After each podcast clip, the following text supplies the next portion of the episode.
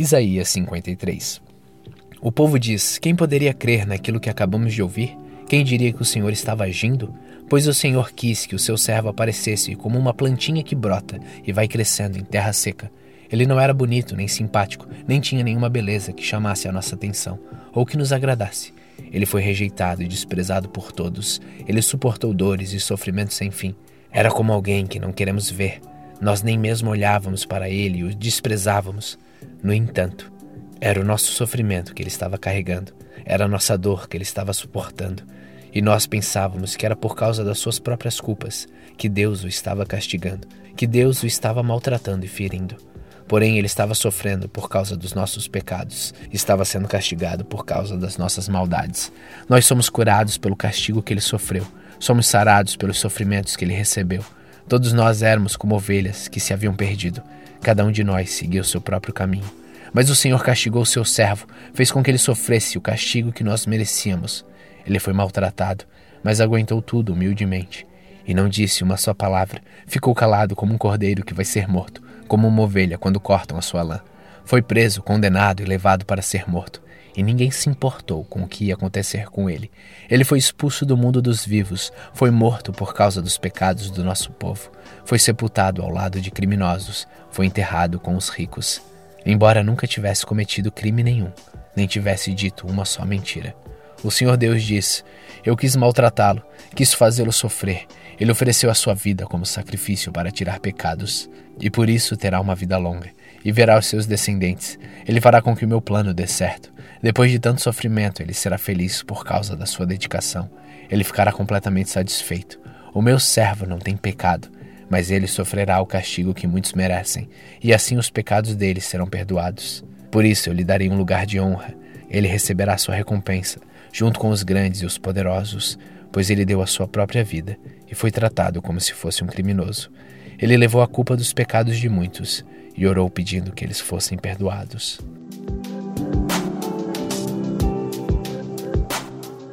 Isaías 54 Jerusalém, você nunca teve filhos, você nunca sentiu dores de parto, mas agora cante e grite de alegria, pois o Senhor diz: A mulher abandonada terá mais filhos do que a que mora com o marido. Aumente a sua barraca, torne ainda maior o lugar onde você mora, e não faça economia nisso. Encompride as cordas da barraca e pregue bem as estacas, pois você vai estender as suas fronteiras para todos os lados. O seu povo será novamente dono das regiões que os seus inimigos conquistaram. As cidades desertas ficarão cheias de gente. Não tenha medo, não tenha medo, pois você não ficará envergonhada. Não se assuste, pois você não será humilhada. Você esquecerá como foi humilhada quando era jovem. Não lembrará mais da desgraça da sua viuvez. Pois o seu Criador, o Senhor Todo-Poderoso, será o seu marido. O Santo Deus de Israel, o Deus do mundo inteiro, a salvará. Você está aflita como uma mulher abandonada pelo marido, mas o Senhor a está chamando de volta. O seu Deus diz: Será que alguém poderia mandar embora a mulher com quem casou quando era jovem? Eu a abandonei, mas só por um momento, e agora, com grande amor, eu a receberei de volta. Na minha ira e no meu furor, eu me escondi de você por um momento, mas com amor eterno eu terei compaixão de você. É isso que diz o Senhor, o seu Salvador. O Senhor Deus diz: no tempo do dilúvio, jurei a Noé que nunca mais as águas cobriram a terra. Assim eu juro agora que nunca mais ficarei irado com você, que jamais a castigarei de novo. As montanhas podem desaparecer, os montes podem se desfazer, mas o meu amor por você não acabará nunca. A minha aliança de paz com você nunca será quebrada. É isso que diz o Senhor, que tem amor por você. O Senhor Deus diz: Ó Jerusalém, aflita e castigada pela tempestade, sem ninguém que a console eu a reconstruirei com pedras preciosas, e os seus alicerces serão de safiras, as suas torres serão de rubis, os portões serão de berilo, e as suas muralhas de pedras preciosas. Eu mesmo ensinarei todos os seus moradores, e eles viverão em paz e segurança. Você será fundada sobre a justiça, e por isso viverá segura, livre para sempre da violência e do terror. Se alguém o atacar, não será por minha ordem. Você derrotará todos os que lutarem contra você. Eu crio o ferreiro que sopra as brasas e fabrica armas de guerra. Eu crio também o soldado que usa as armas para destruir e matar. Mas nenhuma arma poderá derrotar você, e se alguém for ao tribunal para acusá-la, você não será condenada. O que eu faço pelos meus servos é isto: eu lhes dou a vitória. O Senhor falou.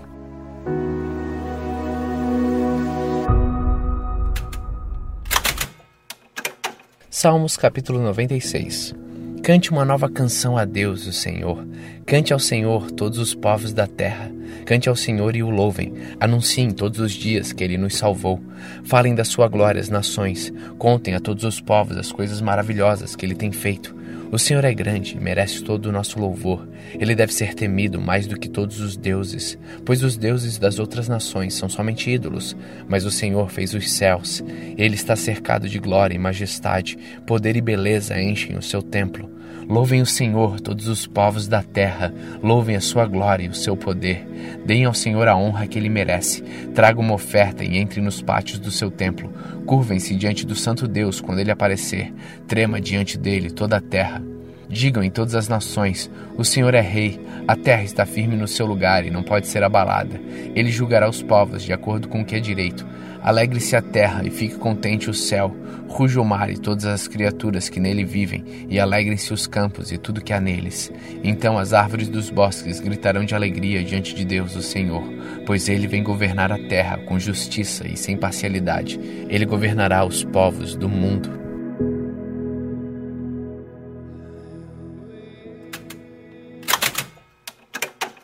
Atos capítulo 20 quando acabou a confusão, Paulo mandou chamar os irmãos e falou com eles para animá-los. Então se despediu deles e foi para a província da Macedônia, animando muito com as suas mensagens os cristãos. Aí chegou à província de Acaia, onde ficou três meses. Quando já estava pronto para ir à província da Síria, soube que os judeus estavam fazendo planos contra ele. Então resolveu voltar pela Macedônia. Foram com ele as seguintes pessoas: Sóprato, filho de Pirro, da cidade de Bereia, Aristarco II, de Tessalônica, Gaio de Derbe, Timóteo e também Tíquico e Trófimo, que eram da província da Ásia. Eles foram na frente e nos esperaram na cidade de Troade. Depois da festa dos pães sem fermento, nós partimos da cidade de Filipos. Cinco dias depois nos encontramos com eles em Troade e ficamos ali uma semana. No sábado à noite, nós nos reunimos com os irmãos para partir o pão. Paulo falou nessa reunião e continuou falando até a meia-noite, pois ia viajar no dia seguinte. Havia muitas lamparinas acesas na sala onde nós estávamos reunidos, a qual ficava no terceiro andar da casa. Um moço chamado Eutico estava sentado numa janela, e como Paulo continuasse falando durante muito tempo, o sono do moço foi aumentando. De repente ele dormiu e caiu da janela. Quando levantaram, estava morto. Então Paulo desceu, abaixou-se, abraçou o moço e disse: Não se assustem, pois ele está vivo. Em seguida, Paulo subiu de novo, partiu o pão e comeu. Falou ainda muito tempo, até de manhã, e depois foi embora. Aí levaram o moço vivo para a casa dele, e isso os deixou muito animados. Nós fomos na frente e embarcamos no navio que nos levou até o porto de Assos, onde devíamos esperar Paulo. Ele mandou que fizéssemos isso porque queria ir por terra até lá. Quando ele se encontrou conosco em Assos, nós o recebemos no navio e seguimos viagem até a cidade de Mitilene. Então partimos dali e no dia seguinte passamos perto da ilha de Chios. No outro dia já estávamos na ilha de Samos e um dia depois chegamos ao porto de Mileto. Paulo tinha resolvido não parar na cidade de Éfeso para não ficar muito tempo na província da Ásia. Ele estava com pressa, pois queria chegar a Jerusalém, se possível, antes do dia de Pentecostes. Em Mileto, Paulo mandou chamar os presbíteros da igreja de Éfeso para se encontrarem com ele. Quando eles chegaram, Paulo disse: vocês sabem como foi que passei todo o tempo que estivemos juntos, desde o primeiro dia em que cheguei à província da Ásia. Fiz meu trabalho como servo do Senhor, com toda humildade e com lágrimas. E isso apesar dos tempos difíceis que tive, por causa dos judeus que se juntavam contra mim. Vocês também sabem que fiz tudo isso para ajudar vocês, anunciando o Evangelho ensinando publicamente nas casas. Eu disse com firmeza aos judeus e aos não-judeus que eles deviam se arrepender dos seus pecados, voltar para Deus e crer no nosso Senhor Jesus. Agora eu vou para Jerusalém, obedecendo ao Espírito Santo, sem saber o que vai acontecer lá. Sei somente que em todas as cidades o Espírito Santo tem me avisado que prisões e sofrimentos estão me esperando. Mas eu não dou valor à minha própria vida. O importante é que eu complete a minha missão e termine o trabalho que o Senhor Jesus me deu para fazer. E a missão é esta: anunciar a boa notícia da graça de Deus. Eu tenho estado entre vocês anunciando o reino de Deus, e agora sei que vocês não vão mais me ver. Por isso, com toda certeza, eu afirmo hoje: se algum de vocês se perder, eu não sou responsável, pois não deixei de lhes anunciar todo o plano de Deus. Cuidem de vocês mesmos e de todo o rebanho que o Espírito Santo entregou aos seus cuidados, como pastores da Igreja de Deus, que ele comprou por meio do sangue do seu próprio Filho. Pois eu sei que desde que eu for, Aparecerão lobos ferozes no meio de vocês, e eles não terão pena do rebanho. E chegará o tempo em que alguns de vocês contarão mentiras, procurando levar os irmãos para o seu lado. Portanto, fiquem vigiando e lembrem que durante três anos, de dia e de noite, eu, chorando, não parei de ensinar cada um de vocês. E agora eu os entrego aos cuidados de Deus e da palavra da sua graça, pois ele pode ajudá-los a progredir espiritualmente e pode dar-lhes as bênçãos que guarda para todo o seu povo. Não cobicei nem prata, nem o ouro, nem as roupas de ninguém. Pelo contrário, vocês sabem que eu trabalhei com as minhas próprias mãos e consegui tudo o que eu e os meus companheiros de trabalho precisávamos. Em tudo tenho mostrado a vocês que é trabalhando assim que podemos ajudar os necessitados. Lembrem das palavras do Senhor Jesus: é mais feliz quem dá do que quem recebe. Quando Paulo acabou de falar, ajoelhou-se com os irmãos e orou. Então todos choraram muito e abraçaram e beijaram Paulo. Estavam tristes, especialmente porque ele lhes tinha dito que nunca mais iam vê-lo. Então eles o acompanharam até o navio.